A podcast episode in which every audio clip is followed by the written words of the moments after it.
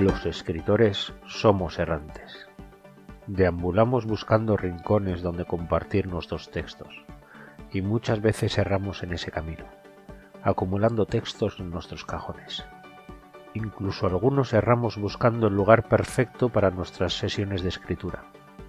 Pero hay algo que en este eterno errar se mantiene siempre con nosotros, la palabra. Bienvenidos a la palabra errante.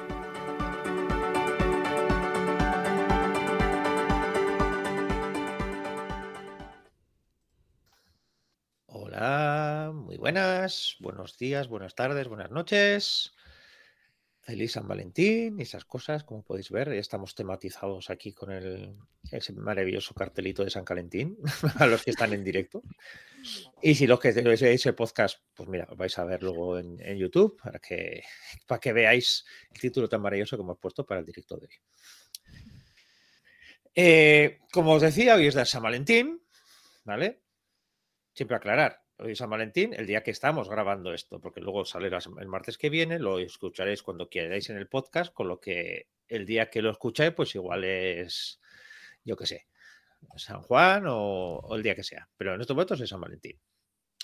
¿Y qué es el día de San Valentín? Pues es el día del amor, se supone, el de los bombardeos de corazoncitos. Y nosotros, desde la palabra errante, eh, lo vamos a celebrar con nuestro otro gran amor, que es la literatura. Pero bueno, ya sabéis que nos apasiona eso de meternos en jardines y melonares. ¿Cuántas veces eh, Mon se nos suele decir eso de que patrocina este podcast? Algún día conseguiremos que sea de verdad y, y nos encanta traer temas para reflexionar y debatir. Y hoy, que es el Día del Amor, hablaremos de uno de los binomios más polémicos que enciende muchos debates acalorados y cada vez que sale un tema así, las redes arden que es la mezcla de literatura juvenil y sexo. Los que peinamos canas, mm, cada vez más canas, la verdad, aquí tres presentes, hemos crecido con historias de Julio Verne, de Los Cinco, de Neil Blyton, o con aquella maravillosa colección del barco de vapor. Mm. Las más jóvenes, no miro a nadie, vivieron la, vivieron la explosión de sagas como Harry Potter, Percy Jackson o Memorias de Idun. Los libros, eh, la serie no existe. parece que la literatura juvenil es la gran gallina de los huevos de oro en estos momentos. Se venden como churros y las lectoras, y hablamos aquí en genérico femenino, lo mismo que en el podcast, porque sigue siendo eso de que ellas leen bastante más que ellos. Son auténticas fans de estas sagas juveniles. Pero tenemos una sensación de que hace tiempo eh, se han ido introduciendo temas, puntos de vista o incluso escenas que han hecho que veamos la literatura juvenil con otros ojos. Antes de entrar en el tema que vamos a tratar hoy, hay que aclarar que la literatura juvenil, la etiqueta de juvenil o infantil juvenil, es un gran cajón desastre. Eh, muy bien que he aprendido hoy que cajón desastre es cajón desastre y no cajón desastre. Pero bueno, nota, nota para mí yo del futuro cuando escribo algo así. Eh, siempre, hasta ahora siempre había sido eso, literatura infantil y juvenil. Pero en los últimos años ha habido unas subdivisiones que no sé a vosotras, pero a mí a veces me cuesta entender de qué, en qué edades estamos hablando. Entonces, lo primero que quiero hacer es aclarar un poquito eso. A ver, no hay una división estándar que digas, mira, esto es canónico, pero más o menos se puede entender que la literatura infantil suele ser hasta los 12 años. Hay algunas que suelen eh, tratar hasta los 8 años normalmente, porque como ha creado ahora la categoría de middle grade, pero bueno, Antiguamente era hasta los 12, hoy en día hasta los 8. Y hay también subdivisiones que hay de 0 a 3 años, que suelen ser pues eso, las más gráficas, las más coloridas, de 3 a 6, que empieza, los niños empiezan a leer unas palabras, entonces se centra un poco también en eso. Y de 6 a 8 ya empieza a crear historias un poco más complejas. Hoy en día, de, 8 a 12 años, eh, se entiende middle grade. Que siempre me ha hecho gracia el nombre middle grade porque está en middle ahí en medio, pero bueno, que se supone que es que no es ni infantil ni juvenil, o sea, es una cosa ahí que, estamos en medias. Y por cierto, eso nos va a venir muy bien para la semana que viene, que luego hablaremos del programa que vamos a hacer, porque traeremos precisamente dos, autores de este, esta, de este género. A menudo en estas novelas de middle grade suelen ser personajes jóvenes, la juvenil, y suele ser lo más común que sean los personajes jóvenes que se empiezan a enfrentar con problemas y desafíos pues parecidos a los que a los niños de normalmente y hay que poner con todas las comas normalmente se suele evitar palabras malsonantes situaciones violentas pero ahí es donde poco a poco iremos entrando en, el, en alguno de los melonares de ahí saltamos a Young Adult. Esos los jóvenes adultos, que les llaman ahora, antes suele ser entre 13 y 17. En cuanto a contenido, suele ser parecido al anterior, aunque suele tener un mayor grado de madurez y complejidad. Eh, puede haber escenas explícitas de violencia de sexo de manera contada, aunque últimamente eso he contado, eh, hay veces que cuentan más las escenas que no hay eso que eso. Y aquí es donde empieza a surgir la polémica que justo vamos a traer hoy. Y luego hay una categoría que a mí me fascina, que es la que son jóvenes de 18 a 25 años. Y ahí sí habla ya eh, temas más maduros, habla sobre la independencia, sobre la exploración sexual, sobre la transición a la vida adulta. Y de ahí saltaríamos ya, se supone que a partir de los 30 o así, 25 o 30 años, ya sería lo que es la literatura para adultos. Esto es en teoría, pero bueno, luego hablaremos que, que las fronteras y cómo clasifican los libros, pues eso, todos los temas polémicos. Para que nos hagamos una idea de lo goloso que es este mercado, he estado un poco navegando en datos y he visto que en el año 2022, que es el último año al menos que he encontrado que hay datos ya recopilados, la literatura infantil y juvenil ha supuesto para las editoriales en España una venta de 469 millones de euros. Así que no es moco de pavo. Y además está en un proceso de crecimiento ininterrumpido desde el año 2015. En aquel 2015 se, se lograron 258 millones. Como podemos ver, en siete años casi se ha duplicado los resultados. Y teniendo en cuenta además que por medio hemos tenido pandemias, hemos tenido crisis económicas, hemos tenido de todo. Si a esto le sumamos fenómenos como Wattpad o la cantidad de gente que promociona el género en plataformas como TikTok o Instagram, podemos entender mejor el por qué las editoriales están haciendo un gran esfuerzo para, este, para este sector de la población. La literatura juvenil es crucial para el resto de literaturas. Suele ser en esta fase, aunque no siempre, en donde nos enganchamos a leer.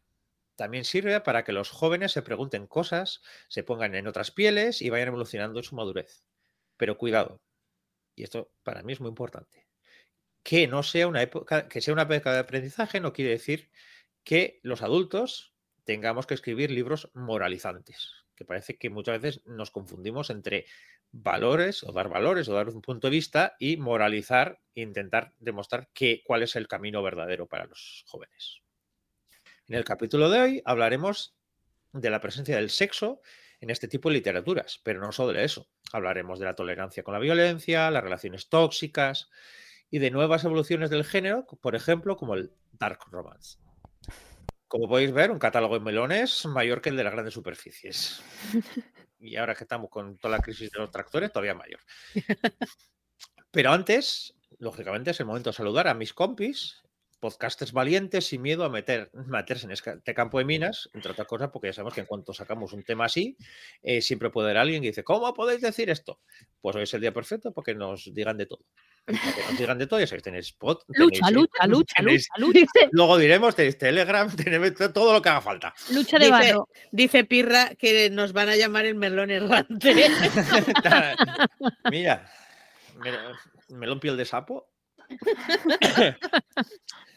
Bueno, pero antes, lógicamente, vamos a presentar y empezamos con Tatiana. Muy buenas. Hola, buenos días, buenas tardes, buenas noches. Eh, lecturas.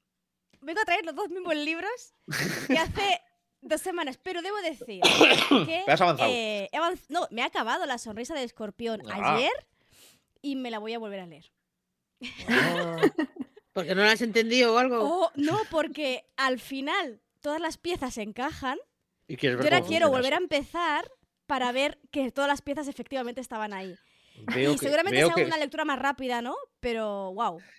Veo que estoy creando monstruos. Primero Sí. decís de que nadie lee más de un libro a la vez y ya todas Con empezáis a leer dos y tres. Y ahora más de una lectura a la vez. Muy bien, así me gusta. Sí, sí, sí. Bueno, ahí estamos. De momento lo acabé ayer y ahí estoy como so- sopesando todo lo que ha pasado y, y, bueno, tengo mis teorías. O sea, en el, en el club de lectura eh, tenemos libretas con teorías de creo que ha sido este porque en tal escena ha dicho tal cosa y hay tal detalle que dice en tal momento. O sea, es, es una locura impresionante.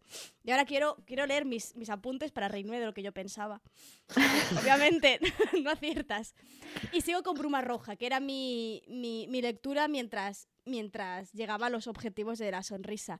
Que aquí sí que tiene mucho, mucho Spacey, pero no es juvenil, ¿no? Creo. No tengo ni idea de ese No qué es. que ¿Spacey qué es? Picante. Ah, Picante. vale. Peinado de tupés. Texto alternativo. Rebeca ha empezado a vibrar. ¿Sabes el movimiento de los conejos? Pues,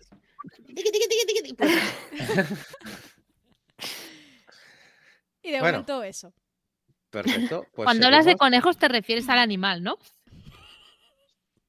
Bueno, antes, para que no me vaya desvariando más antes de que empecemos con el tema, Monse, muy buenas. Hola, buenos días, buenas tardes, buenas noches. Os quiero mucho, que es el día de San Valentín.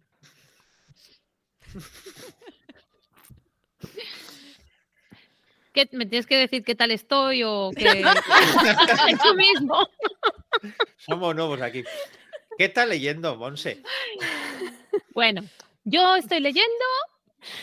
em, bueno, me acabo de terminar uno que se llama Rigor Mortis, así romántico y tal. Bueno, que habla sobre la muerte y los casos del forense Narcís Bardalet de Gerona, que es uno de los que bueno, es el que embalsamó a Dalí y, cuenta bastantes, bastantes historias sobre diferentes casos que se ha encontrado en toda su vida. Está bastante bien. Lo que pasa es que mm, lo ha redactado Tura Soler y no sé, hay cosas como que ya se encuentran en otros libros de este señor. O sea, se podría haber leído los libros de esta señora antes de, de completar este, pero bueno, siempre da mucho gusto leerse cosas de este señor. Y luego me estoy leyendo uno que se llama, eso yo creo que, a ver, a ver qué es. Ese de asesinato para principiantes de Holly Jackson. No, ¿Holly Jackson? Holly. ¿Cómo se llama? Ay, es que lo tengo en el Kindle. Espera. Holly Jackson, ese asesinato para principiantes, ¿sí? Que son tres, que es Mm. una chica. Sí, joder, Es sí. ¿Es- Sí. ¿Ese es juvenil o qué es? Es juvenil. Ese es juvenil, pero Es- ¿de qué edad? Es thriller juvenil. Thriller juvenil es hasta los 12 años, más Mm. juvenil todavía. O sea, más. No más mayor, me imagino. Thriller. Yo lo pondría, no sé, 14, a partir de 14 años. Vale, pues. Vale. Pues, pues me young estoy a- leyendo una novela adult. juvenil. Young adult. Vale. Y luego he mirado la descripción, ¿no? De estas, de lo que estamos diciendo. No se dicen palabrotas, no hay, no hay relaciones así fuertes. Bueno, sí hay una violación y tal, pero no se No, a ver, a ver. Sin importancia. No, hay una violación, pero queda muy claro que la chica no es la víctima, o sea, y no, o sea, se sabe que ha habido esto y que ha habido también drogas. Eso sí, hay drogas en, en, en esta, en esta novela. Pero Ajá. no hay nada así. Todo muy blanco. Ah, sí. Hay drogas, Sí. violaciones, No, pero pero digo, es todo- verdad, es juvenil y tal. Y digo, estoy pensando, ostras, hay una violación, hay drogas, hay, hay, hay cosas, mm, vaya, que algún asesinato también, porque si no, no tendría sentido. Claro. Mm, Vale, Pues igual. No, pero la forma en la que está contado es sí. más Tú lo has leído también. Es- Sí, es- yo me he es- leído la trilogía entera. Ah, vale. Yo no sé si me voy a leer la del 2 porque el 1 tampoco me ha dejado, pero sí, es, está bastante suave escrito y no hay palabrotas, por ejemplo, ¿no? Está bien, violan, a la gente, Es- se drogan. están violando a la pobre y están No, no, no, no, no dice, están violando.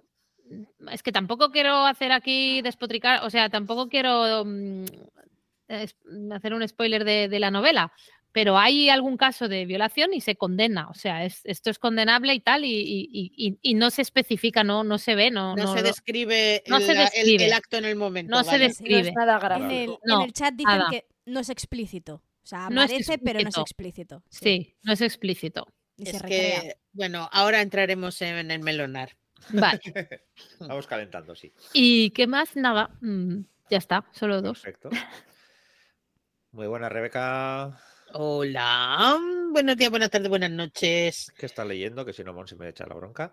Pues estoy leyéndome el segundo de la trilogía del Reino de los Malditos, que se llama Los Siete Círculos del Infierno. Que este es otro de estos Young Adult, sería así. Es flojete, pero bueno, para pasar el rato. De una tal Kerry Maniscalco. Una señora que es. Y yo tengo Señora. que escribe. Ya está. Eh, bueno, no, me, no es una trilogía que me esté descubriendo nada nuevo. O sea, señores ángeles caídos que se enamoran de mortales. Bien, eh, una cosa quiero yo puntualizar porque hoy es hoy y es el día que es. Y es. No es obligatorio ser feliz porque sea San Valentín. No, jope, ¿y ahora cómo lo hago? El 14 de febrero es solo una fecha en el calendario, ¿vale? Es perfectamente aceptable no estar de humor para celebrar nada. Es perfectamente aceptable no tener a nadie con quien celebrar nada. eh, o simplemente mm, que consideremos que es un día normal como otro cualquiera. Eh, a pesar de que mm, el resto del universo nos bombardee con corazoncitos, confetis, mm, pasteles, mm, musiquitas y... Bien, aguantad que es solo un día. Quedan pocas horas ya, quedan tres horas y media. He dicho. Hace Eh, gracia sí. porque antes era San Valentín, el Día del Amor, ¿no? Y ahora es del de amor y de la amistad para que los que no tengan pareja también puedan gastar dinero en sus amigos, ¿no? Bueno, será de- Ajá. del amor y lo que quieras, pero yo el otro día fui a un, a un centro comercial y me pareció un detalle súper bonito. Había unas cajas de bombones con forma de decoración preciosas y al lado las cajas de condones. Y decía, mira, muy sutiles, muy sutil. ¿Eh? Sí, sí. Lo que me lleva a mí a pensar que, bueno, es igual porque ya entraremos en melones después para entrar en más melones. Pero para entrar en melones, póntelo, pónselo.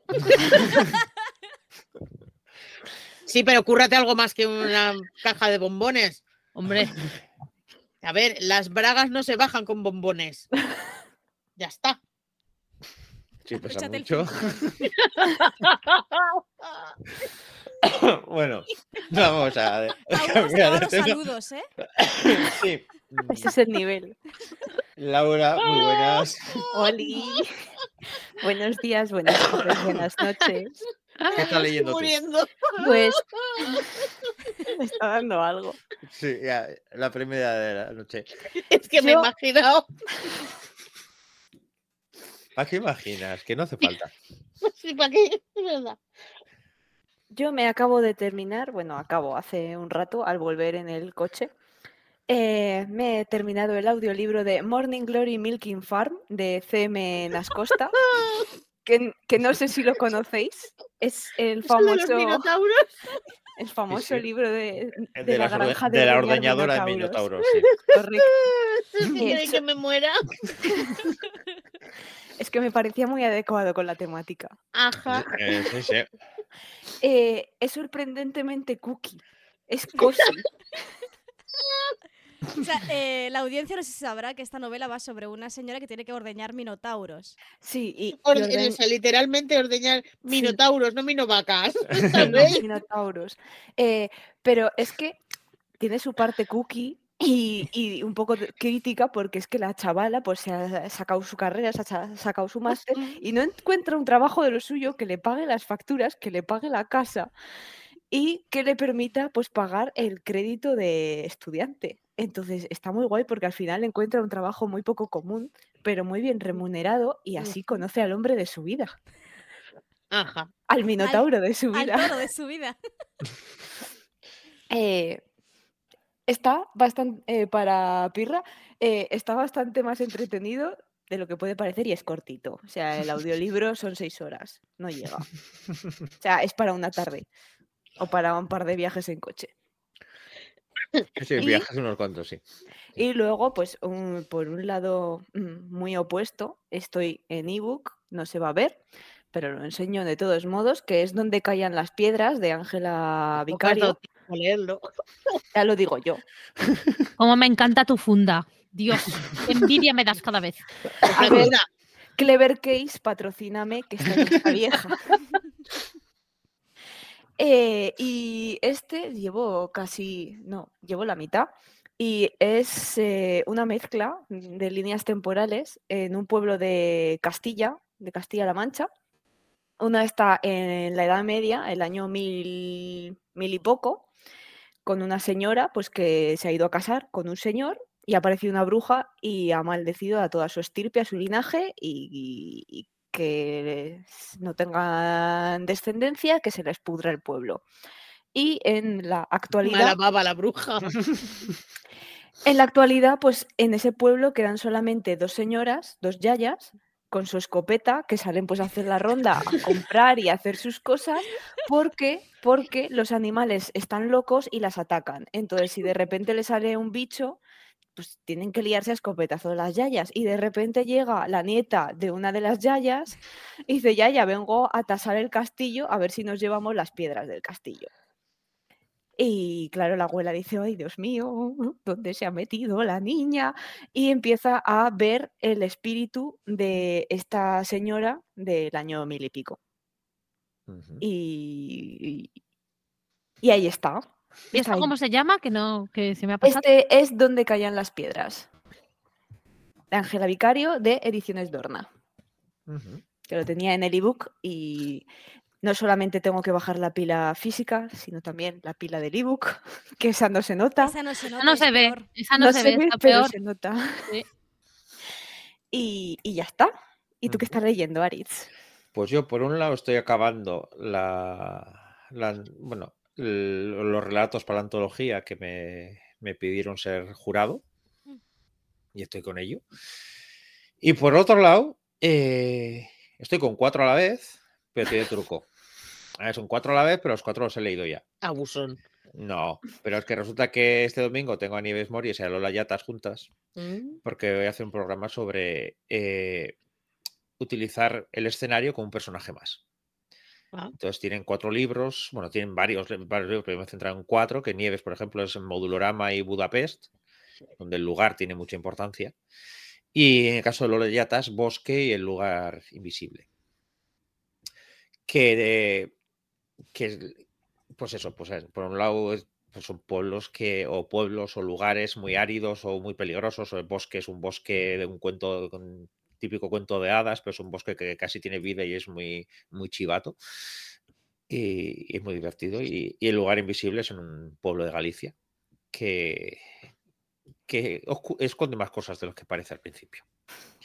Entonces, la, la verdad que es muy chulo y es pues un poco lo que decías tú, Tati, el darte cuenta, intentar aprender analizando los libros y decir, ostras, cómo utilizan el escenario y que al final de repente te estás dando cuenta que te están contando la- una historia de un lugar, pues que el lugar tiene muchísimo peso en la historia y en todo lo que ocurre. En Budapest, por ejemplo, es un lugar posapocalíptico, terrible, que no, no se hace de día, que y eso lo marca todo.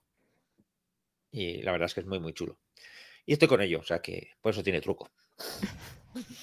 Pero bueno, la verdad es que muy, muy, muy, muy divertido.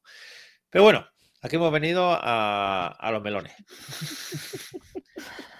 Eh, eh, pero primero, antes de entrar en harina, sí me gustaría que hagamos un pequeño repaso de qué recuerdo tenéis vosotras de vuestro contacto con la literatura juvenil al principio.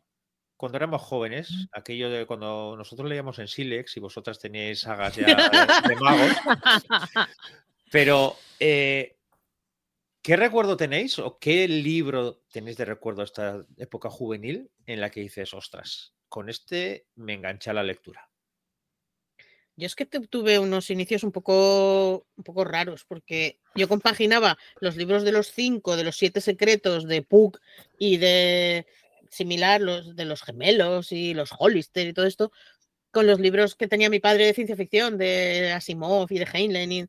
Entonces hacía ahí un poco de, de batiburrillo, pero yo, por ejemplo, mi entrada en la fantasía en- fue con la Dragonlance Mm. con las crónicas de la Dragonlance y me los leí todos.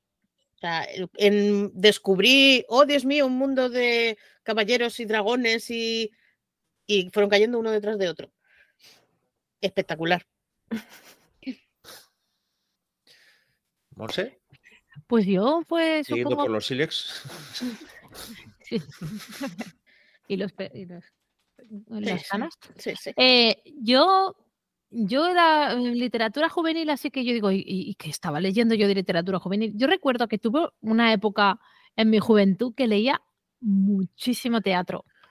Pues desde los autores dramaturgos catalanes, eh, bueno, Bernet y Journet, em, Es otra que no es normal tampoco. ya, pero es que a mí me iba eso y preparaba historias y, y luego hacíamos escenas con amigos y tal, y, y también, yo qué sé, Bertolt Brecht, cosas así más, más de teatro. Y, y de fantasía y así, es que creo que no. Yo creo que no, que Con 12 libros años, ¿qué leías con 12 años? En sexto, en séptimo. en sexto, en séptimo, sí, ya te digo, cosas así de, de, de- de teatro y tal. ¿Los de Roald Dahl son de juvenil o son de infantil? Sí, bueno, bueno, Es, ¿Qué edad es? Porque yo los de Roald Dahl como, me, como los de los cinco. Yo lo, lo pondría en infantil. en- bueno, Ah, infa- bueno. infantil, infantil rozando alto. Luego también muchos de las Gemma Lienas que hablaban así de. Eso también es juvenil. No sé, esos de cuaderns crema creo que me los leí todos, que estaban en la biblioteca, porque algunos me los regalaban, pero la mayor parte los leía en la biblioteca. O sea, los sacaba de la biblioteca. Pero así, los, los cinco yo creo que me leí alguno, pero no, no era yo forofa de los cinco. Que todo el mundo ha leído estos cinco, yo no. Y, y ya digo, teatro bastante. ¿Y tú, Aritz? Yo eh, tengo recuerdo, yo, me, yo creo que me leía todo lo que pasaba por mis manos, pero tengo el recuerdo de un, ve- de un verano que así acabé, eh, que cogí seguido y leí Las tres del Señor de los Anillos, Ajá. El Hobbit Ligerito. y para terminar, El Silmarillion. El Silmarillion es una tortura china, tú lo sabes, yo lo sé, lo sabemos todos, ¿no? Pues es de los libros que más me gusta de Tolkien. Porque está sin acabar. Eh, sí, y porque es una enciclopedia de historia. Mm. Y ya está. Y a mí me encanta. O sea, eso de cómo va saltando tiempos y cómo va enlazando generaciones y generaciones y así, me parece fascinante. Y, y sí, así acabé ese verano. Y, pero ya sí, no hubo vuelta atrás, salió topado. pero, pero antes de eso, yo he devorado los de Julio Verne. Eh, solía coger también, el- mi hermana tenía la colección de los cinco, entonces solía robarle los libros de los cinco. Y, y luego ya cuando fue, ya, ya un poco más, nos llevamos cinco años, entonces ya empezó a leer ella Victoria Holt y cosas así. Entonces yo fue cuando salté a, a- al Señor de los Anillos. Esto es demasiado para mí. Eh, sí. Sí, Y me metí al Silmarillion, así, algo ligerito. Claro que sí. Bueno, y las jovenzuelas, por ejemplo, Laura. Eh, pues no me consta nada de lo que habéis hablado. Y No, claro, porque no conocéis El Señor de los Anillos, no conocéis ver, sí, Roald sí, Dahl. pero sí, de Roald Dahl yo recuerdo haber leído Las Brujas, igual yo que sé, cuando tenía ocho años o algo así. Matilda. Matilda no, Matilda me daba mal rollo. Yo leí Las La Brujas. fábrica de chocolate, la He visto, he medicina visto de las pelis, no lo he leído. Igual. Yo era de las niñas que todos los libros que les ponían en clase, pues todos me leía y también tenía, iba haciendo colección de Kika Superbruja, que eso sí que lo recuerdo. Eh, cuando me leí todos los de clase, la profesora me trajo la historia interminable como diciendo, a ver si esto no se lo lee y a los dos días le dije, ¿tienes algo más? Me he terminado la historia interminable. Eh, es- me has eh, mentido, el esto, no- esto no- mentira, o sea... ah, bueno, también Michael Ende y. Momo, y eso también es juvenil. O sea, también lo. Bueno, Momoyo es más infantil. Luego, pues también ¿No? pasar a lo típico Harry Potter, ¿Mm? em, Memorias de Dune, Crónicas de la Torre de Laura Gallego. Las Wits no son libros, pero lo considero literatura, son buenísimas. Tengo las revistas ahí, me encantaban. Y es lo que me marcó para escribir, porque luego hice el popurrí de las Wits y Memorias de Dune, y así fue como empezó a salir mi, mi primera saga para escribir.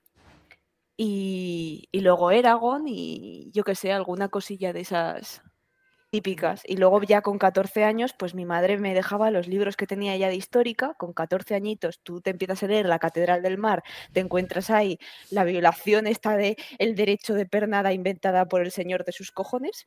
Y, y claro, pues, eh, por eso hay cosas que se dicen de "Ah, la literatura juvenil de ahora. Y digo, sí, con 13 años estaba leyendo thrillers con cadáveres, gente muerta y por ahí, yo qué sé, ¿qué El, quieres? que el te médico de, Joa- de Noah Ah, también.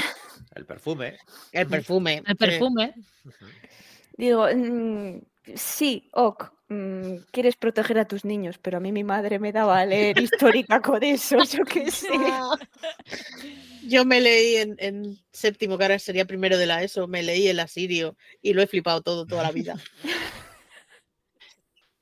¿Y tú, Tati, qué? Pues mi historia es muy parecida a Laura, solo que yo siempre he sido muy raro. ingenua. Yo soy muy ingenua y en mi familia no hay nadie que lea. Entonces yo me pensaba que los libros solo existían en, los, en las escuelas y las bibliotecas. Muy ingenua. Entonces, yo, yo la biblioteca del cole eh, me la leí prácticamente entera. Luego asalté la biblioteca de- del barrio y cuando me di cuenta que la gente compraba libros y los tenía en su casa, asalté las bibliotecas de mis amigos. Entonces, Picalista, ¿eh? chica lista. ¿Quién te iba a decir a ti que tendrías una pila toda para ti? ¿eh? Eso. Oye, que fue un cambio muy grande. No, pero yo recu- recuerdo que eso, eso, me leía absolutamente todo lo que me ponían en, en el cole, de esto de que me daban de más porque me lo fulía. Las, las horas del patio me decían que por favor no leyera, porque si no, no socializaba. Así que me, me quitaban los libros para que hiciera amigos, cosas de adultos. Y la entrada entrada a la fantasía fue la historia interminable que me lo dio la bibliotecaria del barrio. Y a partir de ahí dije, hostia, esto me gusta, ¿qué más tiene? Entonces empezó a darme eh, fantasía principalmente. Fue también la- ella que me fomentó la- a escribir, porque hacía concursos literarios y juegos literarios en la, en la biblioteca. Ya estuvimos hablando de bibliotecas un día. Y, y luego llegué a Laura Gallego y eso fue un descubrimiento maravilloso. Entonces, ¿me queréis decir a mí que si yo os digo, os hablo de Tanis el semielfo o de Raislin el mago, no sabéis quiénes son, Yo no ¿no? sé quiénes son. Yo, Ajá. el Señor A de mí los Anillos no me lo he me- leído. No, a mí me suena el, el el elfo, ¿Eh? Drizden o algo así se llama. Un señor de esos de, de por ahí. sé que existe, no me lo he leído porque me da mucha pereza. Está escrito en, pa- en papel. Sí. Igual. Hay, hay un- una saga de, sobre un elfo negro, Ese. el Elric de Menlibone. No, ese no es. Pero era un elfo. Dwarf también. ¿Du- ¿Dwarf? ¿Ves? No te sabes el nombre como yo, pero es. Bueno, es igual. Da igual. Y hablando de cadáveres y estas cosas, también recuerdo Agatha Christie, es verdad, Hombre, pero no era juvenil. Mm, O sea, No, eso es adulto. por eso, pero. Bueno, pero es muy light. blanquito. Es muy Sí. blanquito. Lo es cozy. Cozy. Ahora llaman cozy. Eh, de los libros que publicaban en, en el círculo de lectores, Ah, está también. la trilogía esta que empezaba con La Orden de la Academia Spencer, es- o Mm. Spence, Tati te suena. Me suena. Eh, ese libro La tiene brecha como, generacional, ¿eh? Sí, sí. tiene como eh, Nosotros estábamos buscando trabajo. sexual de, de mucha juventud. Por favor, si hay alguien en, en el chat que, que lo haya leído y concuerde conmigo, el- la escena en la que la pava está soñando con el muchacho prohibido de piel morena, porque creo que era indio, que tenía unas pestañas no sé qué, y dice, y está desnudo, toda la cintura para arriba, que parece una estatua griega, y la pava ahí dice que me palpitan cosas que no sé lo que son. Y yo pensando, ¡oh! Digo, es verdad, me ha venido ahora un flashback. A lo mejor no es tan, tan como lo que hay ahora. Yo Pero es, que esto- estaba estaba. pensando, la diferencia de leer la Dragonlance, El Señor de los Anillos o las Witch con leerse Acotar. ¿Sabéis? Ya. ¿A- a- ¿Os habéis leído la saga de Una corte de rosas y espinas? Y lo no, peor de quiero hacer. Lo peor de Yo todo también. es que el, el último libro, el de Nesta, me lo he audio escuchado y yo esas escenas no las he leído, me las han susurrado.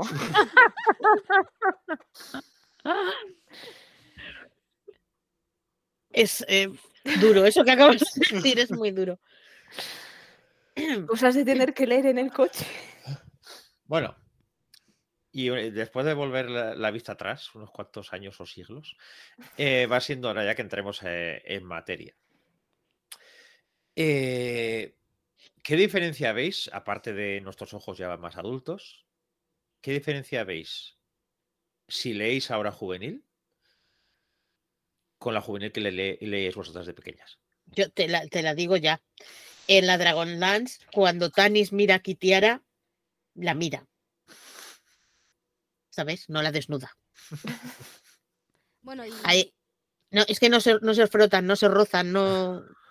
No, claro, no, esas cosas no pasan. En Memorias de Dune sí que hay frote, pero hay cortinilla, hay ¿no? Co- cortinilla de Hay estrellas. eh. ¡oh! ¡oh! ha pasado cosas. Eh, sé, que una- sé que hay escenas así un poquito subidas, un poquito subidas de tono, pero dices, simplemente de, de esto, de, de, ah, la escena, yo es que no, siempre recordaré la escena en la que la, no es ningún spoiler, ¿vale? La madre naturaleza o la, esto, Estaba ¿vale? pensando en esta. baja, baja la tierra, se pasa, pasa cerca de ellos y se ponen muy burros los tres. Entonces, claro, hay un momento en que uno de ellos se dice, bueno, os dejo solos tranquilos y los otros se ponen ahí a... en un arbusto. Otro- ¡Qué otro- desaprovechado! ¡Qué desaprovechado! En un arbusto. Ajá. Sí, sí, sí, Esto pero es todo muy normal. O sea, estaban haciendo. punto de vista de ¿qué la estaban que haciendo en el-. ¿Pero qué estaban haciendo en el bosque? ¿Cuál era su objetivo primordial por el que habían ido al bosque? Pues no me acuerdo, lo importante era lo que pasaba en el arbusto. Ah, Yo me quedé Ajá. con eso. Pero no misión descripción. olvidada, a la mierda al mundo, No, yo que aquí la a- habían, que la habían- no, que la habían conseguido. O sea, no sé qué demonios pasó. Era la celebración. De, de- de Irún, ¿vale? Pero bajaron los dioses, que era lo que pretendían, porque tenían que ir a castigar al, al dios malo. ¿Vale? O sea, el objetivo era ese. Y consiguen que Ajá. lleguen.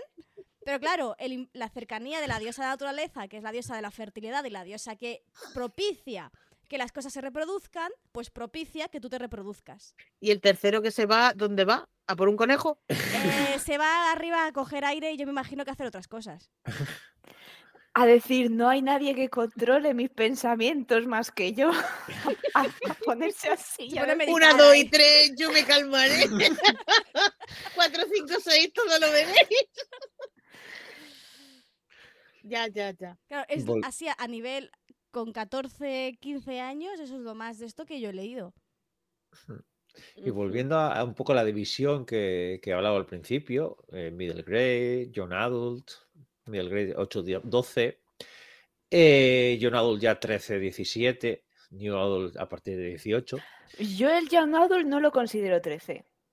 O sea, para mí Young Adult es a partir de 15 y en Young Adult sí que acepto y me parece bien que haya escenas subidas de tono porque es lo que hay. O sea, con 15 años, ahora sobre todo los críos, que la edad de iniciación en chicos para ver porno son los 10 años. Mm. eh, que hay una escena subida de tono, pero, por ejemplo, escrita con buen gusto y no con el gusto de un señor, me parece muy correcto para las crías. Vale. Em, aquí, eh, primer melón que voy a abrir. De la definición de mm, una etapa a otra ha sido muy gracioso esta tarde porque estaban comparando cosas entre grandes, grandes librerías de este país y he entrado en una web de una de ellas, ponía una página súper así que ponía criterios de...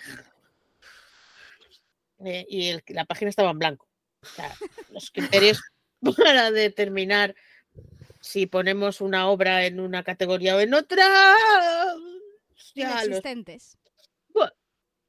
Entonces, eh, ¿cuáles creéis que son las, las cadenas más grandes en este momento que venden en, en España? Yo me he centrado en dos, que son la FNAC por un lado y la Casa del Libro por otra. Eh, y hacen la división en em, la FNAC hace eh, la FNAC no, no hace división, hace juvenil y ya está, pero luego cuando entras en cada libro tiene una edad recomendada que ahora lo vais a flipar. Y la casa del libro sí tiene dos edades que es ah, mayores de 13 y mayores de 15. Vale, mayores de 13, eh, pues lo que entendemos todos, pues Percy Jackson, Harry Potter, mm, este tipo de cosas. Mayores de 15 mm, tenemos eh, eh, Ciudad Media Luna, eh, Asesino de Brujas, eh, Nunca Noche, tenemos la saga Cotar, tenemos eh, eh, de carne y fuego, tenemos mm, alas de sangre, tenemos mm, mayores de 15. Sí, mayores de 15, pues los 60 también son mayores de 15. A ver, mm, ¿quién pone las etiquetas? Em, la, sa- la saga de mm, acotar la esta de una corte Una de, corte de rosas. no sé y- si rosas y espinas, creo que es sí. el primero. Em, el primero es menos porno que los demás, pero va cogiendo carrerilla. O sea, no es, no es una literatura para 15 años, no, porque no es algo que em, sea un inicio, un ahí va la timidez, no, esto va a saco, Paco, de ala", y ya está, aquí venga el fornicio. No, una cosa es que los eh, que sea normal que se introduzca el sexo, que es una cosa natural y normal, y otra cosa es son las escenas explícitas que hay y que luego, eh, al hilo de lo que decía Aritz al principio, la tolerancia que hay con la violencia, porque nos escandaliza mucho más que salga un pollazo y un pezón que que haya cuatro cuellos rebanados y salpique la sangre como si fueran a hacer morcillas. Por poneros un ejemplo, ¿habéis leído Nunca Noche? Sí.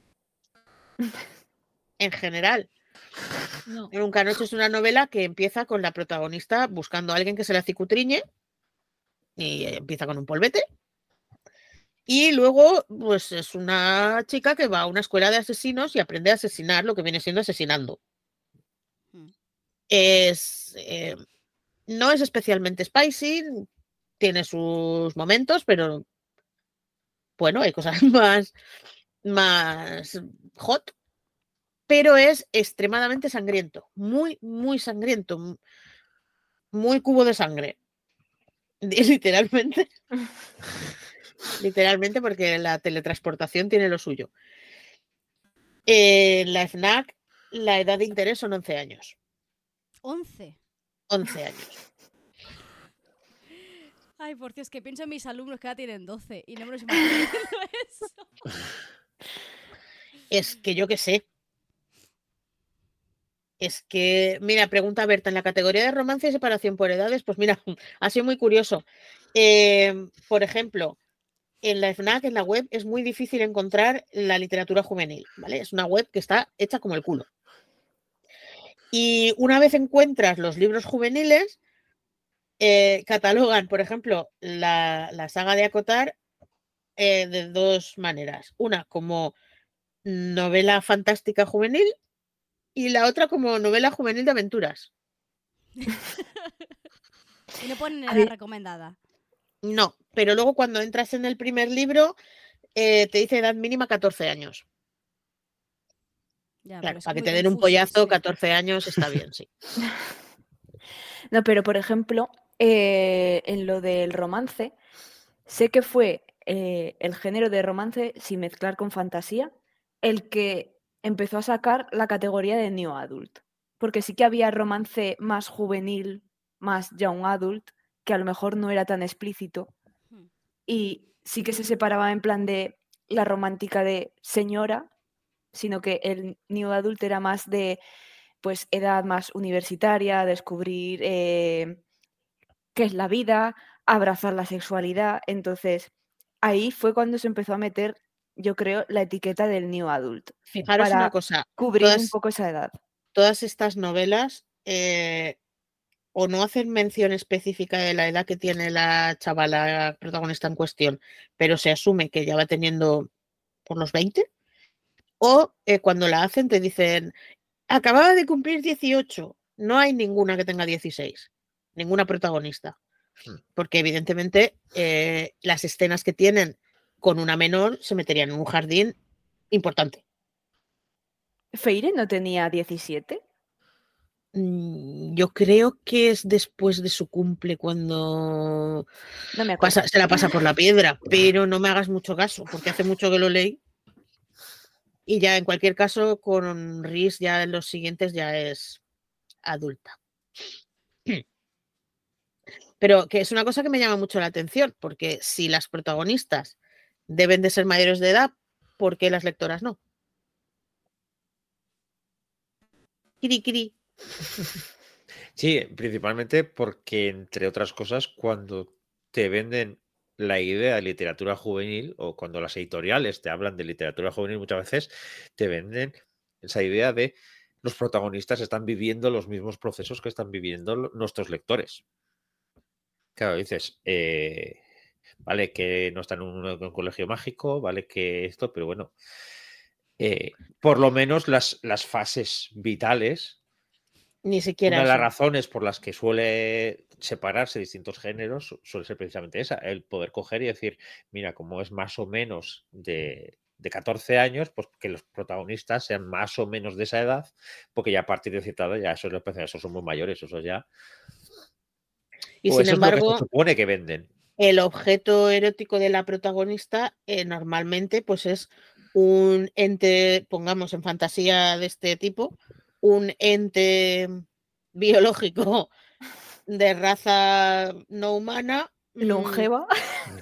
Este, sí, extremadamente longeva. mm, eh, de manera que normalizamos que las chavalas se sientan atraídas por hombres mayores que no pasa nada. Y que los hombres mayores se cicutriñen a las chavalas.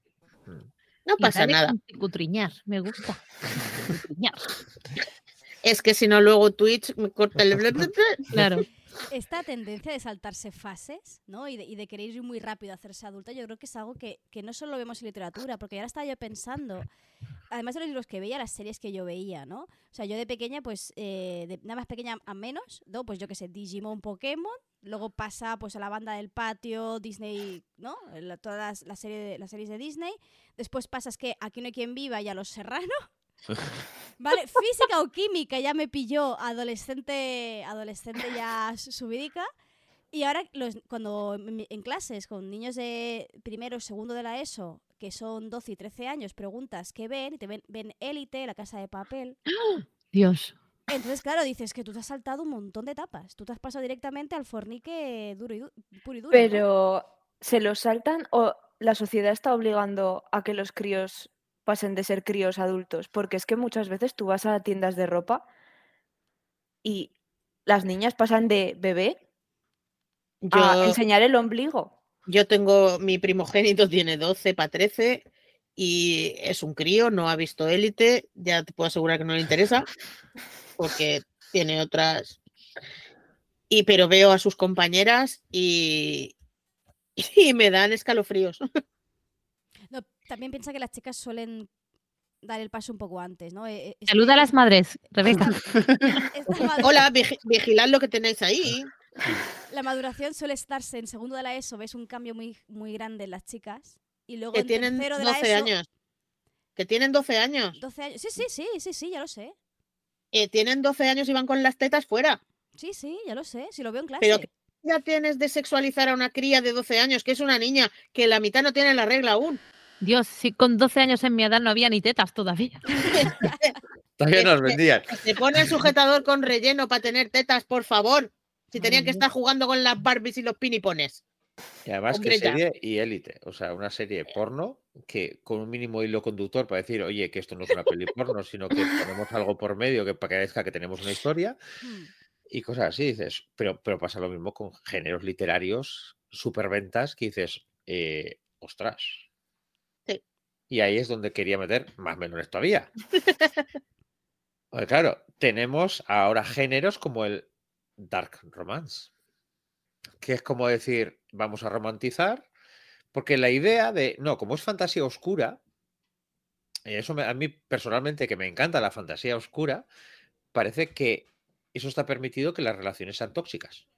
A mí me molesta mucho porque lo haces a sabiendas, ¿no? Una cosa es que tú romantices una relación tóxica porque te, por- porque te crees que eso es romántico y otra cosa es que seas tan, in- tan imbécil de decir, esto es tóxico, sé que es tóxico, voy a romantizarlo. Es como, eh, no sé, o sea, me Pero parece... está- lo- Eh, el el- días hay una cosa en TikTok que se llaman las green flags y las red flags sobre personajes eh, que hablan eh, gente sin cabeza ninguna, de, bueno, cabeza tienen, dentro nada, pero cabeza tienen para poner las gafas, em, donde hacen listas de las, los atributos eh, de personalidad, de carácter que prefieren en sus personajes preferidos en sus, y en su hombre ideal y, y da mucho miedo, da mucho miedo que por favor extingámonos ya.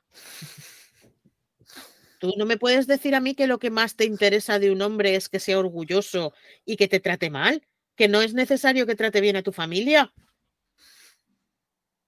Que cómo que te trate mal, pero que eres idiota. No sé. Sí, pero precisamente el romantizar ese tipo de relaciones tóxicas y el coger y decir, eh, pues, pero eso no es nuevo tampoco. Lo que pasa es que ahora ha pasado otras fases. Pero esa creencia de quien más te quiere te hará llorar ha sido toda la vida. Lo que, pasa que, lo que y- pasa que el problema que hay ahora es que ahora, a mí lo que me parece más grave es que creas una categoría directamente literaria para dark romance.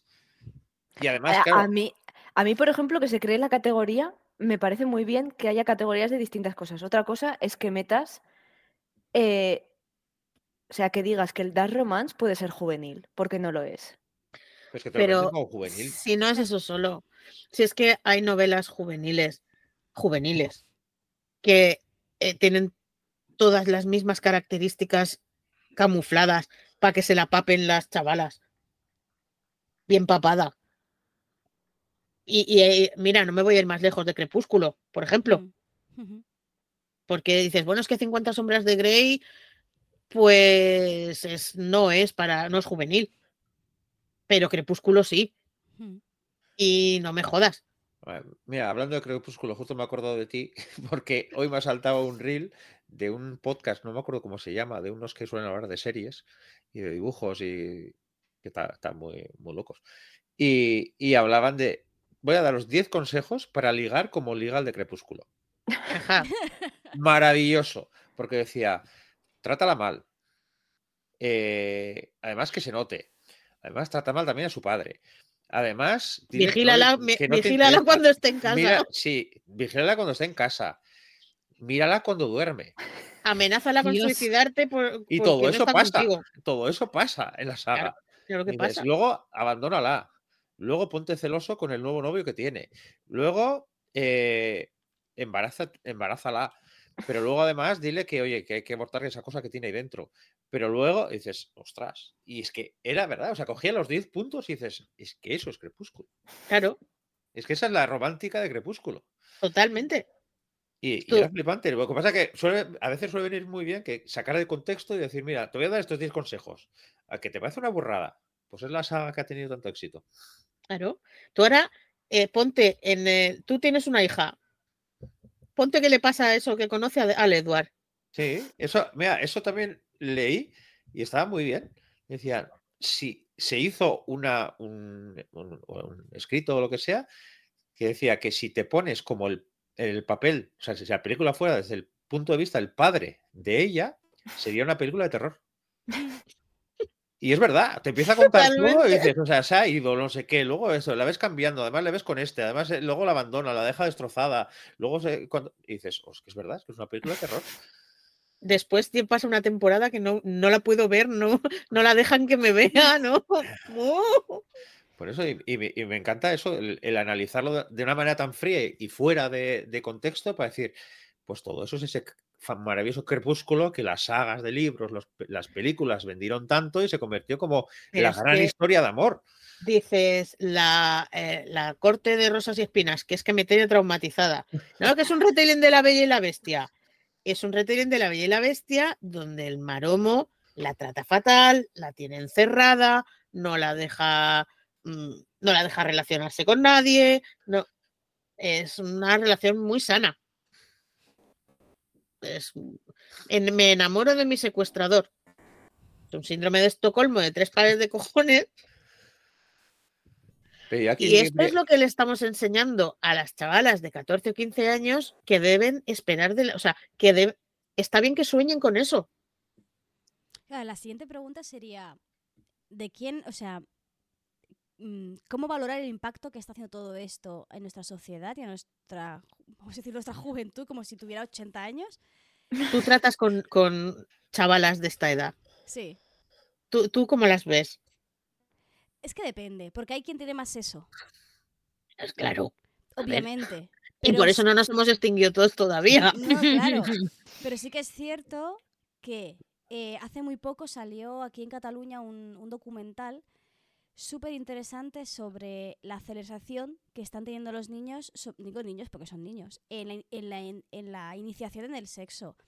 Y chavales y chavalas que ya empiezan a los 11, 12 años a mantener relaciones con sus compañeros, pero porque hay que hacerlo. ¿No? Por- porque, porque hay que hacerlo, ¿no? Como que tienen la obligación de, es que si no lo hago, eh, me dirán que soy una frígida, que soy una rancia, que no de esto. Y a los 12 años están haciendo ciertas cosas que no entienden, que se ponen un montón, muchísimo en peligro a muchos niveles. Y dices, wow. Entonces, claro, yo creo que es un reflejo de la realidad. Me refiero, unos niños que ya están empezando a hacer esto porque se sienten obligados por socialmente a que ya debieran estar en esa etapa, seguramente porque están consumiendo series que no son para, ni libros ni- que no son para su edad, ¿vale? Porque Élite no es para su edad y les crea la necesidad de, de tirarse. con Élite no es para ninguna edad, perdona. Élite Sí, no, pero- no es. No. Élite no No, es. Pero, pero es pero, verdad. pero Élite existe y Élite lo consumen. Entonces, ellos consideran que es normal que durante un curso lectivo te tires a tres personas distintas, o tres a la vez, o que, que, que, ojo, que no tiene nada de malo si tienes la edad necesaria para asimilar eso y para vivirlo con la libertad que tienes que vivirlo. Con 12 años, ¿no?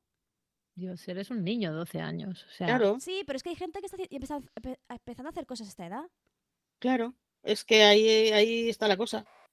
Y es que eh, están aprendiendo en los manuales de cómo es el amor, que son las novelas, que está bien que él sea un celoso, porque si tiene celos es que te quiere, es que está bien que te controle, porque eso es porque te, se- te preocupa por ti y te quiere, y que está bien que, yo qué sé, hay, no, no, no las estamos enseñando primero a ser personas seguras de sí mismas y maduras como para tomar decisiones que pueden afectarlas para el resto de su vida. Y es que con 12 años no te das cuenta.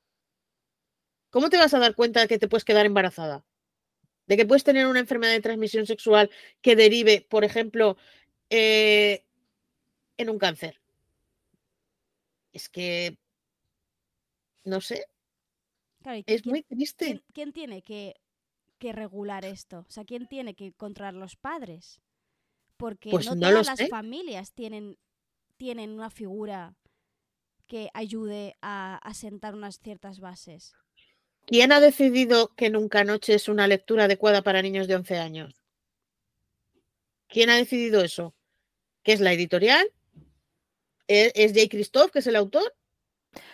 No creo el, que el- autor de niños de 11 años. nunca, o sea, nunca tiene el control de dónde va a acabar su Bueno, libro. Jake, O sea, Jake Christoph no tiene control en- ni del tinte del pelo. O sea, que- O sea, nosotros, por ejemplo, como autores, tú como mucho, cuando mandas la propuesta, puedes decir, creo que va dirigido a este público.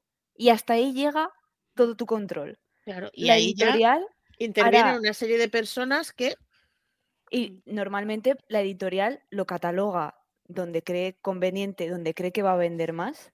y luego la Y librería luego- lo coloca como eh, Laura, Como le ¿cómo- da la gana. cómo- cómo que- cuéntanos eso. Eh, Cuéntanoslo. me puse a buscar en la web del corte inglés, que, porque me di cuenta de que tenían mis libros cuando existían, y, y- y las guerras de la alianza estaba colocado en la categoría de 0 a 2 años, concretamente, concretamente, en una que era una cosa así como juegos y tacto.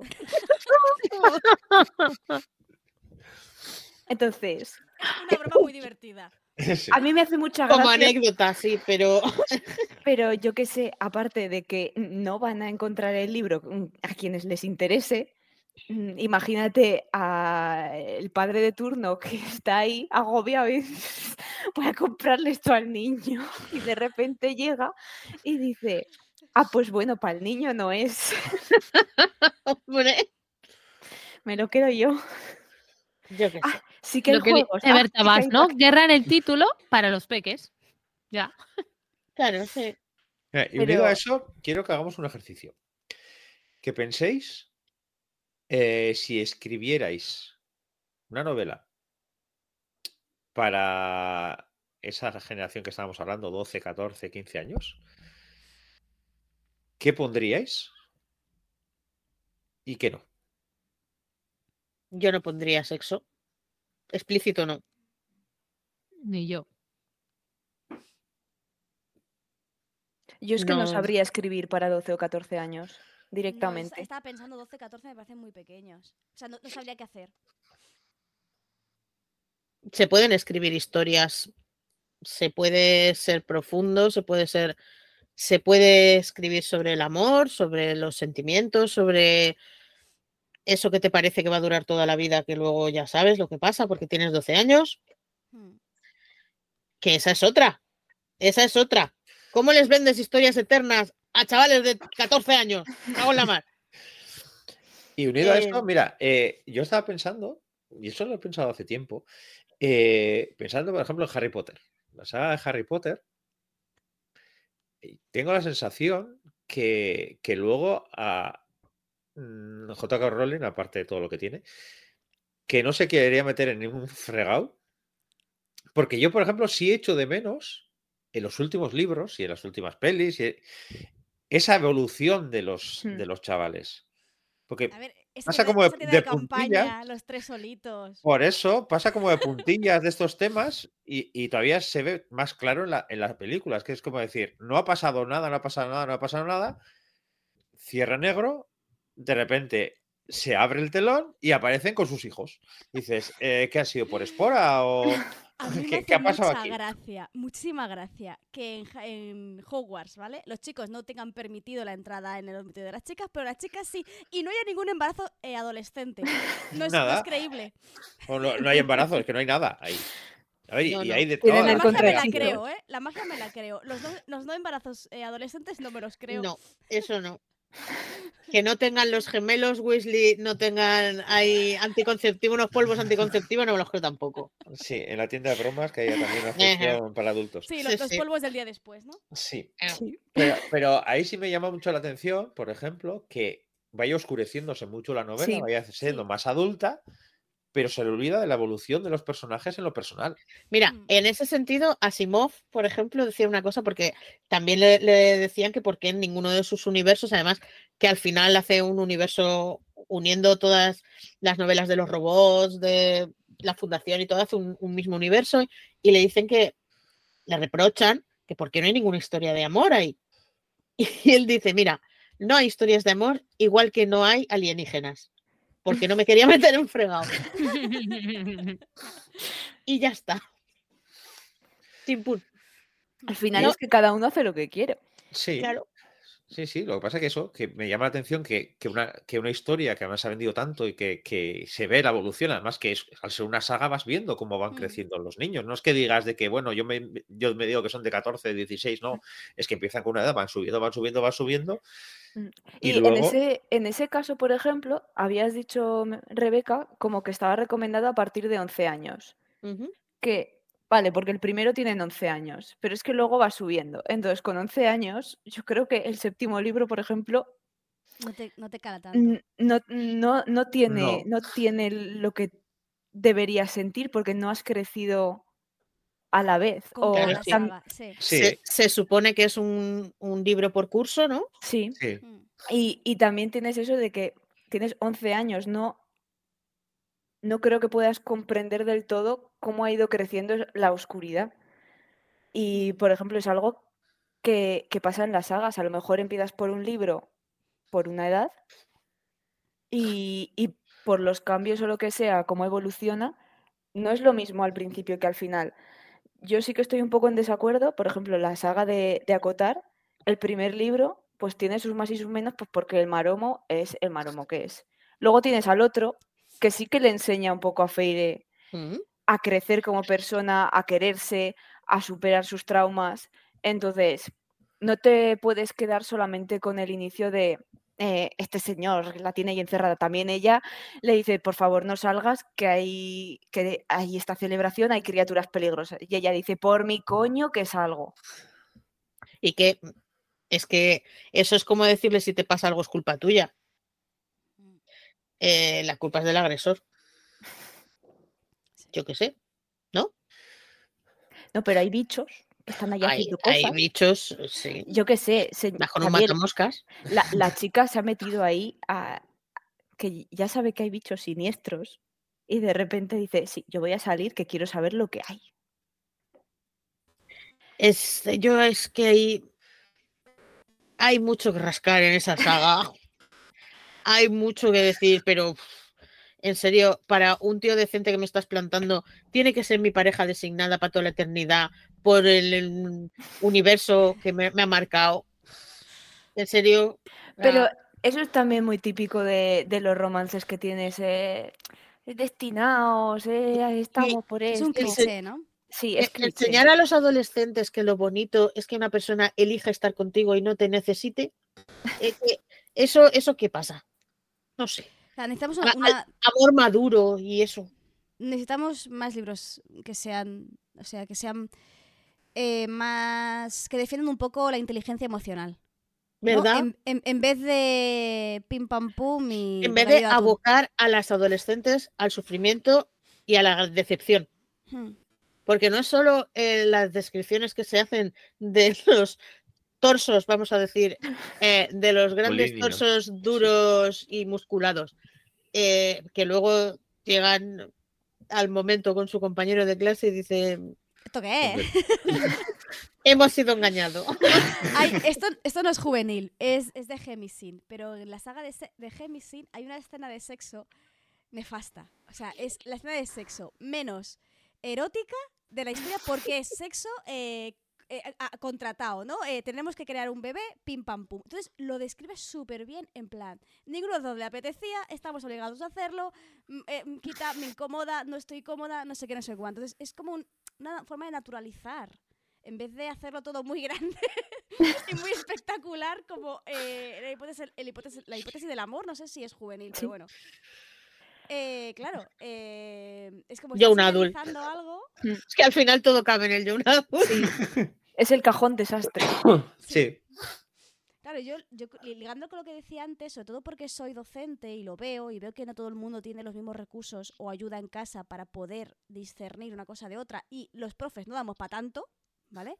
Siempre he creído que igual que los videojuegos tienen la marca de Peggy, hostia, y las series en principio tienen un- una edad marcada y unos eh, escenas de violencia, escenas de sexo y tal, hostia, igual los libros también necesitarían un PEGI legislado que te obligue a poner una edad concreta y no pongas eh, Nunca Noche era para 11 años.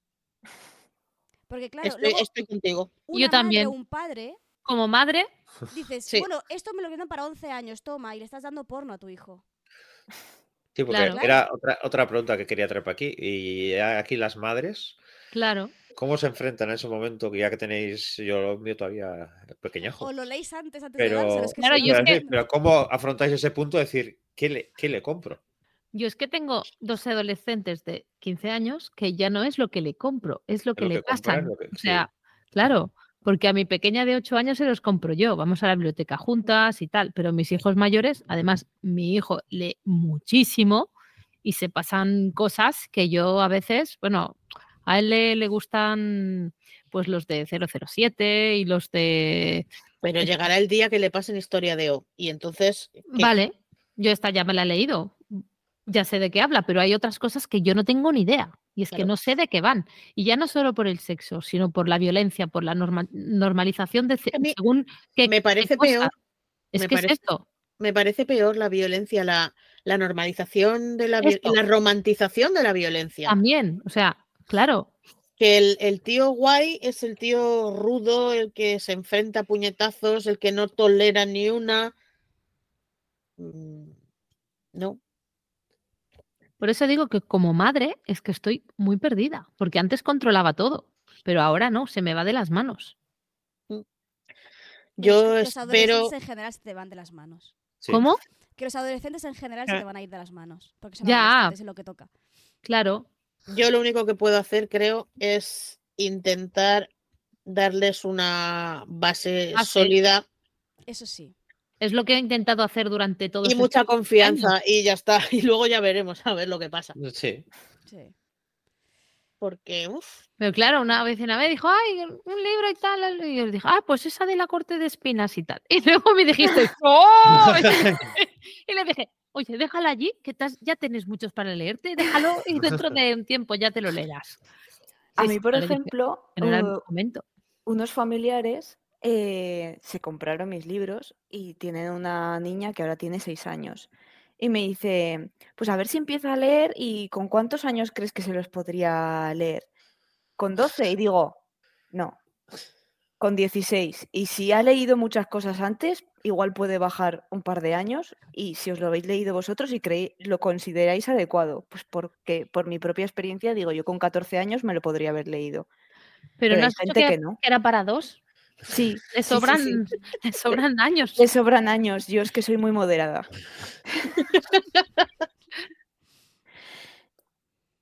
No, pero es verdad Pero- que, pero lo que hablábamos también eh, es que nos hemos centrado el día San Valentín en la parte más sexual de relaciones así, pero la violencia, las relaciones tóxicas, no solamente en pareja, sino de todo tipo de toxicidades que hay en todas las novelas, Hmm. pero sobre todo, y por eso quería también hablar antes de lo de, lo de moralizante, tener en cuenta también que esos fallos que cometemos en juvenil también se repiten en adulto, también se repiten en todas las novelas y que siempre solemos poner el foco en ese tipo de relaciones, en qué les estamos enseñando a los niños, nos damos cuenta que también estamos enseñando a los adultos la misma mierda. Y parece que tenemos que poner el foco de que, oye, que los chavales hay que enseñarles, no sé qué, dice, ya, pero es que para eso lo que hablábamos un poco antes, también tiene que verlo en casa, también tiene, y para eso igual los que leen los padres, también tiene que ser así, para decirle, oye, que hay relaciones de otra manera, que hay... Y, y claro, y decíamos referentes, pero es que la sociedad de hoy en día, el tema de referentes y los padres y las familias, y claro, no es no hay, muchas veces no hay tiempo. eh, y que tú vas a leer todos los libros que vas a dejar a tus hijos leer cuando sabes perfectamente que cuando vaya al cole le van a pasar otro libro que no vas a leerlo tú. es que, Entonces, no lo- sé, yo creo, creo que no se trata de prohibir ni de... no, Se trata de hacerlos lo más maduros que podamos para que se cuestionen las cosas. Claro, yo creo que es cuestión de saber qué te vas a encontrar. Si tú te- es lo que decía lo De ponerte en lo peor siempre. No, claro, lo del, lo del Peggy, o sea, si tú te ves que es un Peggy de X cosa o que hay el aviso de que hay co- contenido sexual explícito, pues ya sabes que eso está ahí. Entonces decides leerlo o no leerlo. Digo desde el punto de vista del, del Hay, adolescente. hay- hay una nota, ahí entra eh, los avisos de contenido sensible. que Pero no son obligatorios. Muchas veces hemos hablado de si ponerlos o no. Hay gente que dice, no, es que me le spoilea las cosas, es que no quiero saberlo. Es que puede estar y no hace falta que lo leas. Nadie te pone una pistola en la cabeza y te dice, lee el contenido sensible. Entonces, No, pero a una que esté, incluso no haría falta especificar, quiero decir, por eh, colores. Pues es un, un, un Peggy por edades. Es que están en los videojuegos, son 3, 9, 12, algo así, ¿no? 16 y 18, creo, ¿no? Algo así. Algo así, bueno, pues algo así se podría adaptar perfectamente. Perfectamente. Y tienes a los de Kika Super Bruja con de 6 a 9 y tienes a Harry Potter pues de 9 a 12, Claro, yo es que lo- sé. lo- Los videojuegos, por ejemplo, los Sims, ¿vale? Que sí, que hay sexo, pero a ver, por favor, son Sims. O el Baldur. ¿Sabes cómo? No, sí, pero claro. luego- claro, el pero hay- Canelita. claro, pero también hay que tener en cuenta que esto es un todo uno. Dice, claro, voy a poner eso, claro, pero si vamos a hacer el mismo caso que hacemos en las series, cuando aparece en- Ya. en- que pones en Netflix en pequeñito, eh, 10 más 18 contiene desnudez y drogas. Y ves que chavales de 12 años están viendo el juego de calamar, se están viendo pero eso no eh, lo puedes controlar. ya, pero eso, pero es que el problema que hay es que es un todo. Entonces, eh, el problema que hay es que es una sociedad donde prima el sexo y la violencia, Ya. donde Sí. lo que vende es eso, lo que el morbo. eh, entonces, claro, intentar acotar cierta parte Dices, eh, sí, ponen los Pegis también, eh, sí, pero también sabemos perfectamente que los chavales de 10 años juegan al Baldur y juegan a todo. Entonces, claro, etiquetar de una manera para luego decir, eh, "Ah, pero yo ya he avisado que esto no es para esa edad. Eh, pues igual también tenemos que ser un poco autocríticas, es decir, ¿tenemos que hacer ese tipo de productos? Me refiero, hay, ¿es obligatorio que exista élite? Es obligatorio. Por eso es, entonces son cosas que dices, no solamente estamos hablando de que hay que evolucionar o lo que sea, también hay que saber qué contenido ofrecemos. Entonces, claro, el intentar poner, eh, pues eso, unas, unas vallas y decir, mira, pero aquí tú no leas esta parte y tú esta estantería sí, lo van a leer igual, lo mismo que ven las series igual, lo mismo que van a ver las pelis igual, lo mismo que esto. Pero, Lo que tenemos que, como, eh, lo que tenemos que entender es, como sociedad, como familia, pero como sociedad en general, qué es lo que estamos poniendo en valor, hmm. qué es lo que estamos mostrando como bueno, como positivo, como, como producto. Si estás hablando de productos, lo que se pone en valor a una empresa es que le dé dinero. Y Exactamente. ya está. Y ese es el Si va a vender, va a vender. Y- y lo la- que Y vendemos- eso, es lo que nos ha traído hasta aquí. Claro, y lo que cual. vendemos es- No, dice que hay que ser responsable, o sea, eh, bueno, cada uno- pero yo me acuerdo cuando trabajaba en el MediaMark, una de las es- esas cosas que me, que me llevé conmigo fue eh, el momento en que est- estaba en cajas, estaba ayudando a mi compañera a quitar gente de la cola y me llega una señora mayor con su nieto que no tendría 12 años a comprar el GTA. ¿Vale? Yo le, enseño a la señora, le digo, ¿el juego es para él? Y me dice, sí, yo, "Eh, es un juego para mayores de 18 años. Me dice, "Ay, pero él lo quiere. Yo, bueno, sé- sea consciente de que el, juego aparecen escenas sexuales explícitas, violencia y, y es muy sangriento. Y el niño empezó a insultar a la abuela. ¿Cómo lo compras ya, coño? Dije, bueno, pues ya está. O sea, eres tú, tú, tú lo has criado así. O sea, tú, la, ya me entiendes, la- el núcleo familiar, ¿no? Pero es, es un poco de, hostia, si esto pone que es mayores de 18, ¿para qué se lo compras a un niño de 11 años? Porque la abuela fue a comprárselo y, la- y yo se lo estaba comunicando y aún así lo compró. Me refiero, también hay que ser un poco consecuente, o sea, Sí. eh, no, podemos, mm, no podemos hacer que las cajeras prohíban la No. venta de, de videojuegos, igual que se, se prohíbe la venta de alcohol, porque la acabarán consiguiendo, igual que consiguen el alcohol, ¿no? Eso te iba a decir. sí que hay- claro, sí que hay que hacer a la sociedad un poquito más consciente y para eso no sé qué es que hay que hacer. O sea, yo no voy a poder solucionar el mundo, pero, pero es muy complicado porque eh, cada vez se produce más mierda, hay menos filtros, es todo mucho más acelerado, por lo tanto todo pasa por menos filtros aún y, y llega a los críos y los críos pues se empapan de eso y se piensan que tienen que iniciarse en ciertas cosas muy pronto. A mí es lo que me preocupa. En vez de enseñarles a ser felices, les estamos poniendo una presión encima. Eh, no me parece justo tampoco para ellos. No, y que dejan de ser niños. A los 12 años tú tienes que Sí, estar que no, que- preocupada de si has hecho esto o no, o cuántas veces solo has hecho a este y cuántas al otro. Es que no, no, no tienes que estar pensando en eso. Y de ah, no me- que no te peguen el papiloma. Porque, chicas, el papiloma provoca cáncer de útero. Que no sepáis que es un virus de transmisión sexual. Y ahora están vacunando, pero hay muchos no que no están vacunados. No, claro, porque se vacunan el segundo de la ESO. 14 años. Aquí en primero. Primero. En la, ah, en la revisión de los 12 a los 6 meses. Aquí también antes, a los 12 y así. Pero que yo qué sé, ¿sabes? No sé. En mi época a los es que- 12 te vacunaban de la rubeola y poco más, porque El problema es que, que es lo que decimos, es que al acortar esas fases y al, y al acelerar todo, todo eso, se están perdiendo muchas fases de la vida.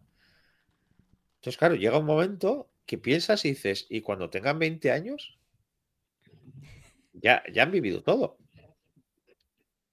Y es Sí. algo que, que- que dices, a ver, eh, que, que las fases pueden ir cambiando y hay épocas en las que se, pues es más, más precoz en algunas cosas, lo que sea, pero al final te da la sensación que, que se van saltando fases, no porque evolucionen con la fase, sino porque hay que llegar a la siguiente. Mm. Y ya está. Entonces, como hay que llegar a la siguiente, me olvido de todo esta. Además, ahora hay una cosa que, que al menos eh, de mi generación como que ya se nota y yo creo que ahora los que tienen 25 años lo notan todavía más, que es lo de tengo 25 años, se me ha acabado ya la vida y no he hecho nada. La madre que los parió Claro, pero, hombre, pero es es un momento. Y cuando tengas 50, ¿qué vas a hacer? No vas a Claro, llegar a los como- 50 porque Por ejemplo, mm, pues yo qué sé, mi- mis padres con 25 años pues ya estaban casados porque tenían trabajo, me habían tenido a mí, ta, ta, ta, ta, ta, ta. Y yo sí, que he hecho, acabo de salir de la carrera, me he hecho un máster para intentar encontrar trabajo, sigo sin encontrar trabajo, tengo una vida de mierda y estoy compartiendo piso con cinco personas porque es que si no, no pagamos el alquiler. Entonces, es una cosa que es una bola, o sea, La edad media de, la, de emancipación es, ya empieza a ser los 30. 30, sí, sí. mm, es que se está creando el adolescente eterno. Cada vez en- se tiene que entrar más pronto en la adolescencia y vivirla a los 10 años y se sale de ella a los 30 o 35. Es Mm. que, Sí. no sé. La, la maduración del, a nivel cognitivo está tardando mucho más. Y ahora hasta los 30 o así hay fases eh, cerebrales que no se llegan a completar correctamente. Esto me lo explicó la psicopedagoga del centro. Yo, ole, pues cada, cada, generación más, más, no más tonta, sino más, más lenta. en- lenta. Más Vosotros lenta os en- reís, os reís de mí, pero nos vamos a extinguir cualquier día. Pues sí, eso llegará, acabará llegando. Sí. Y al ritmo de, de calor que hace ahora en febrero, cuatro años estamos extintos. Así, y, y con estos momentos tan alegres, felices, Vamos a morir Sí. Cualquier tiempo pasado fue mejor. yo creo que, que tengo. Además, me he quedado la sin sacar un tema. Ah, bueno. Ay. ¿cuál? Ah, no lo digo, para No, otra no, vez. no, no, no. Hombre, me- Ah. menciónalo y lo dejamos ahí en el Claro, hype lo en todo lo dejamos en alto. todo lo alto y dijimos, y ahora comentarlo en redes.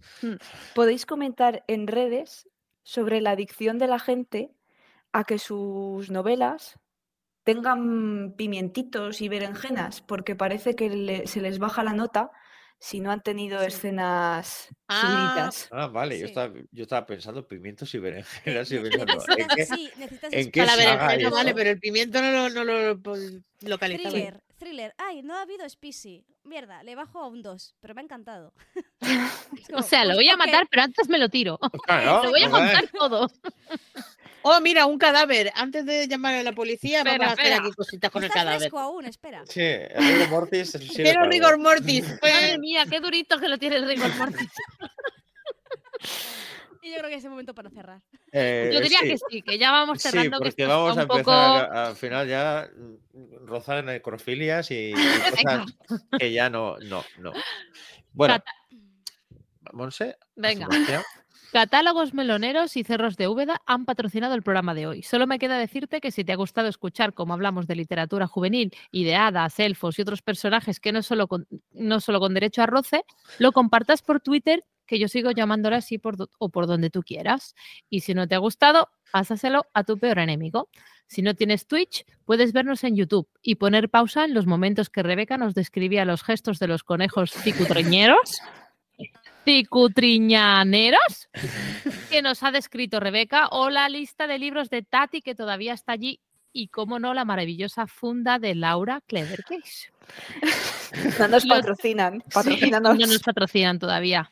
Si lo tuyo es más de escuchar, porque esto originariamente era un podcast, puedes encontrarnos en cualquier plataforma de podcast, Evox, Evox, Spotify, Google Podcast, Apple Podcast y todo lo que termine en podcast o en nuestra web, lapalabraerrante.com.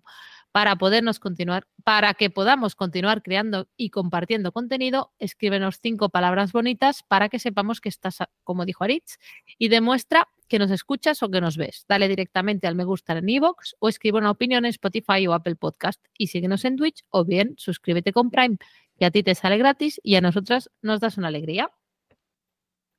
muy bien, pues con esto ya los melonares van cerrando y nos vemos dentro de 15 días. Un beso. Adiós. Adiós.